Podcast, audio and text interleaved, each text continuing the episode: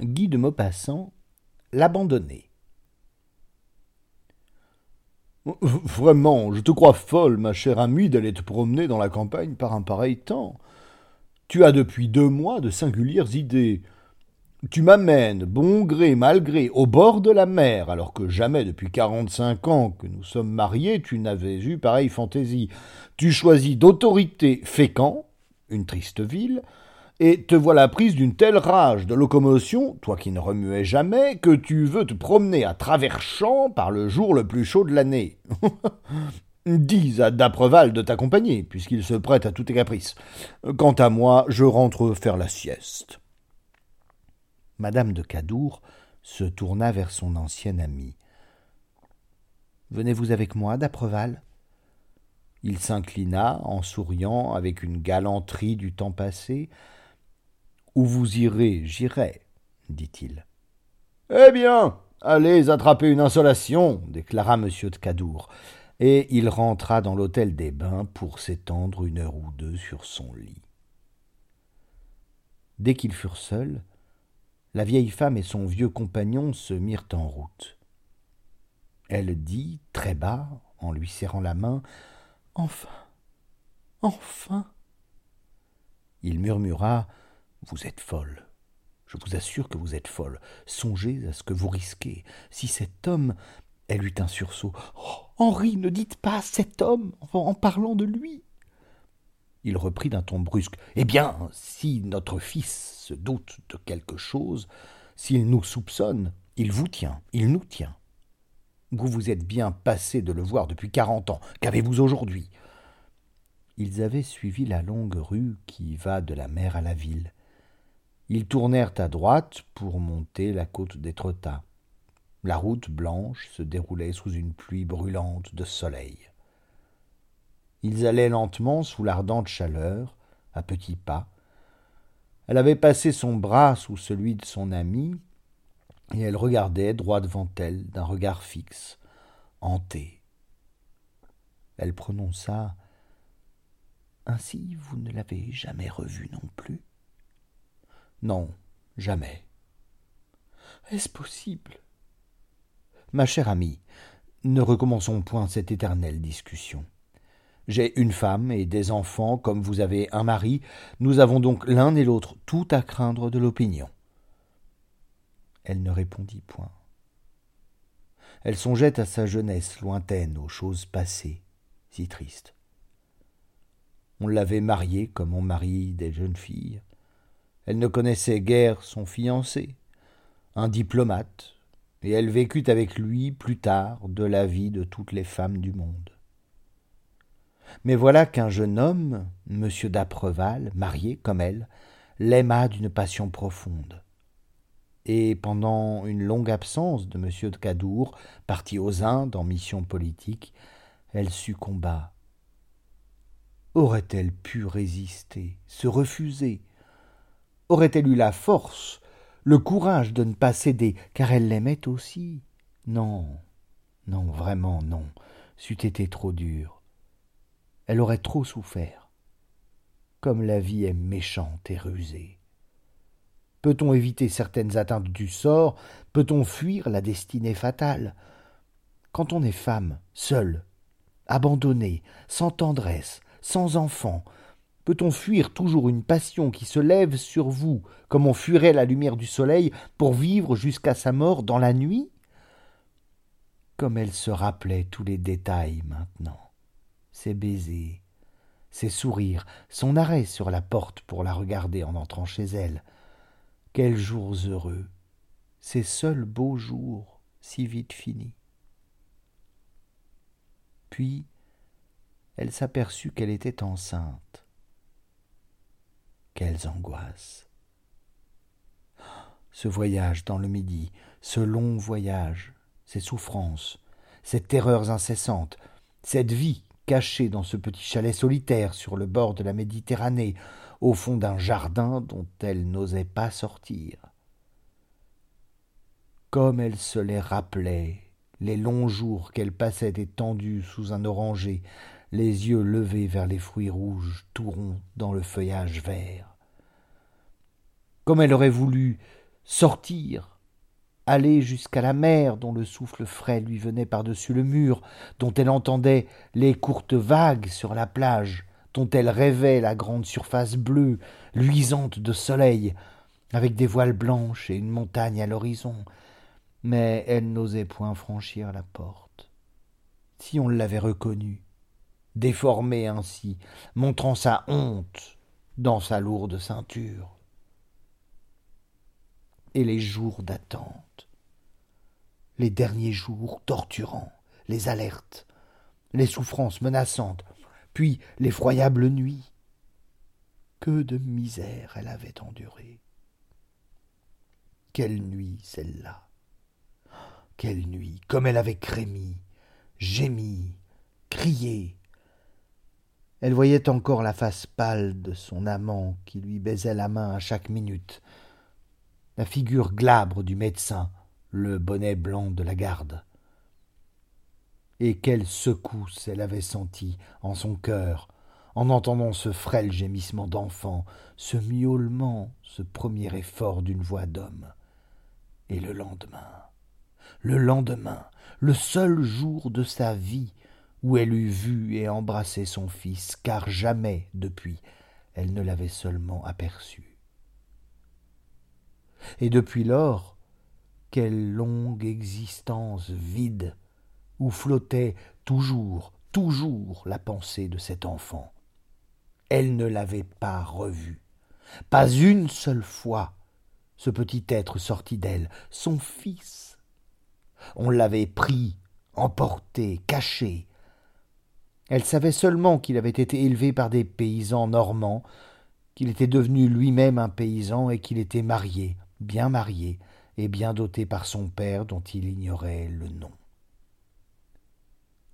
Que de fois depuis quarante ans elle avait voulu partir pour le voir, pour l'embrasser. Elle ne se figurait pas qu'il eût grandi.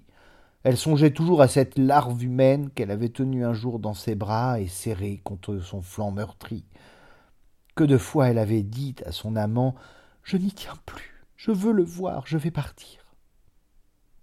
Toujours il l'avait retenue, arrêtée. Elle ne saurait pas se contenir, se maîtriser, l'autre devinerait, l'exploiterait. Elle serait perdue. Comment est-il? disait-elle. Je ne sais pas. Je ne l'ai point revu non plus. Est-ce possible? Avoir un fils et ne le point connaître, avoir peur de lui, l'avoir rejeté comme une honte, c'était horrible. Ils allaient sur la longue route, accablés par la flamme du soleil, montant toujours l'interminable côte. Elle reprit Ne dirait-on pas un châtiment? Je n'ai jamais eu d'autre enfant. Non, je ne pouvais plus résister à ce désir de le voir qui me hante depuis quarante ans. Vous ne comprenez pas cela, vous, les hommes Songez que je suis tout près de la mort, et je ne l'aurais pas revu. Pas revu. Est-ce possible? Comment ai-je pu attendre si longtemps? J'ai pensé à lui toute ma vie. Quelle affreuse existence cela m'a fait. Je ne me suis pas réveillé une fois, pas une fois, entendez-vous, sans que ma première pensée n'ait été pour lui, pour mon enfant. Ah, comment est-il? Comme je me sens coupable vis-à-vis de lui. Doit-on craindre le monde en ce cas-là? J'aurais dû tout quitter, et le suivre, l'élever, l'aimer. J'aurais été plus heureuse, certes, mais je n'ai pas osé. J'ai été lâche. Comme j'ai souffert. Oh, ces pauvres êtres abandonnés, comme ils doivent haïr leur mère. Elle s'arrêta brusquement étranglé par les sanglots. Tout le vallon était désert et muet sous la lumière accablante du jour. Seules les sauterelles jetaient leurs cris secs et continus dans l'herbe jaune et rare des deux côtés de la route. Asseyez-vous un peu, dit-il.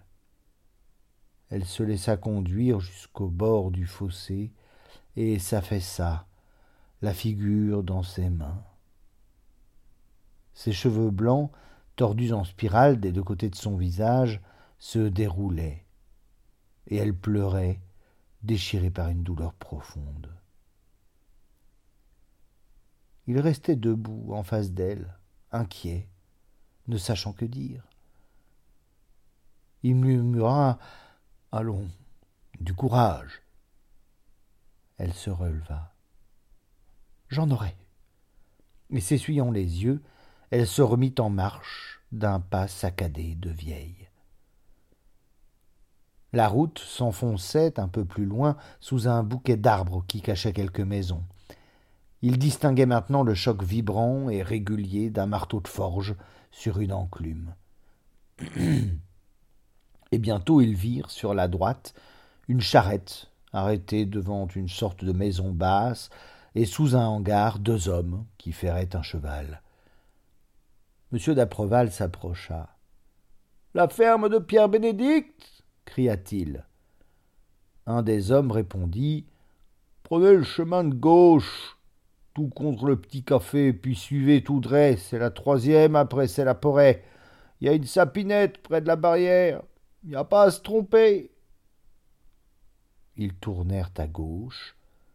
Elle allait tout doucement maintenant, les jambes défaillantes, le cœur battant avec tant de violence qu'elle suffoquait. À chaque pas, elle murmurait comme pour une prière Mon Dieu, oh mon Dieu et une émotion terrible lui serrait la gorge, la faisait vaciller sur ses pieds comme si on lui eût coupé les jarrets. M. d'Apreval, nerveux, un peu pâle, lui dit brusquement Si vous ne savez pas vous maîtriser davantage, vous allez vous trahir tout de suite. Tâchez donc de vous dominer. Elle balbutia Est-ce que je le puis? Mon enfant Mon enfant Quand je songe que je vais voir mon enfant il suivait un de ces petits chemins de campagne encaissés entre les cours des fermes, ensevelis sous un double rang de hêtres alignés sur les fossés. Et tout d'un coup, ils se trouvèrent devant une barrière de bois qu'abritait un jeune sapin. C'est ici, dit-il. Elle s'arrêta net et regarda. La cour, plantée de pommiers, était si grande s'étendant jusqu'à la petite maison d'habitation couverte en chaume. En face, l'écurie, la grange, les tables, le poulailler. Sous un toit d'ardoise, les voitures, charrettes, tombereaux, cabriolets. Quatre veaux broutaient l'herbe bien verte sous l'abri des arbres. Les poules noires erraient dans tous les coins de l'enclos. Aucun bruit. La porte de la maison était ouverte, mais on ne voyait personne. Ils entrèrent. Aussitôt, un chien noir sortit d'un baril roulé au pied d'un grand poirier et se mit à japper avec fureur. Contre le mur de la maison, en arrivant, quatre ruches posées sur des planches alignaient leurs dômes de paille. Monsieur d'Apreval, devant le logis, cria Y a-t-il du monde? Une enfant parut, une petite fille de dix ans environ, vêtue d'une chemise et d'une jupe de laine, les jambes nues et sales, l'air timide et sournois. Elle restait debout dans l'encadrement de la porte comme pour en défendre l'entrée. Qu'est-ce que vous voulez? dit-elle. Ton père est-il là Non. Où est-il Je sais point. Et ta maman Elle est aux vaches. Va-t-elle revenir bientôt? Sais point. Et brusquement la vieille femme, comme si elle eût craint qu'on l'entraînât de force, prononça d'une voix précipitée Je ne m'en irai pas sans l'avoir vue. Nous allons l'attendre, ma chère amie. Comme ils se retournaient, ils aperçurent une paysanne qui s'en venait vers la maison, portant deux seaux de fer blanc qui semblaient lourds, et que le soleil frappait par moments d'une flamme éclatante et blanche. Elle boitait de la jambe droite, et la poitrine roulée dans un tricot brun, terni, lavé par les pluies, roussi par les étés, elle avait l'air d'une pauvre servante misérable et sale. V'là maman, dit l'enfant. Quand elle fut près de sa demeure, elle regarda les étrangers d'un air mauvais et soupçonneux, puis elle entra chez elle comme si elle ne les avait pas vus. Elle semblait vieille, avec une figure creuse, jaune, dure, cette figure de bois des campagnardes. M. d'Apreval la rappela. Dites, madame, nous sommes entrés pour vous demander de nous vendre deux verres de lait. Elle grommela en reparaissant sur sa porte après avoir posé ses seaux. Je ne vends point de lait. C'est que nous avons bien soif. Madame est vieille et très fatiguée. N'y a-t-il pas moyen d'avoir quelque chose à boire? La paysanne les considérait d'un œil inquiet et sournois. Enfin elle se décida. Puisque vous êtes là, je vois tout de même vous en donner, dit-elle, et elle disparut dans son logis. Puis l'enfant sortit, portant deux chaises qu'elle posa sous un pommier, et la mère s'en vint à son tour avec deux bols de lait mousseux qu'elle mit aux mains des visiteurs. Puis elle demeura debout devant eux, comme pour les surveiller et deviner leurs desseins. Vous êtes de Fécamp? dit-elle. M. d'Apreval répondit oui, nous sommes à Fécamp pour l'été. Puis, après un silence, il reprit Est-ce que vous pourriez nous, vendre des poulets toutes les semaines? La paysanne hésita, puis répondit ben, Tout de même, c'est des jeunes que vous voulez. Euh, oui, des jeunes. Combien que vous payez ça au marché? D'Apreval, qui l'ignorait, se tourna vers son ami. Hum, combien donc payez-vous les volailles, ma chère, les jeunes volailles? Elle balbutia, les yeux pleins de larmes. Quatre francs et quatre francs cinquante.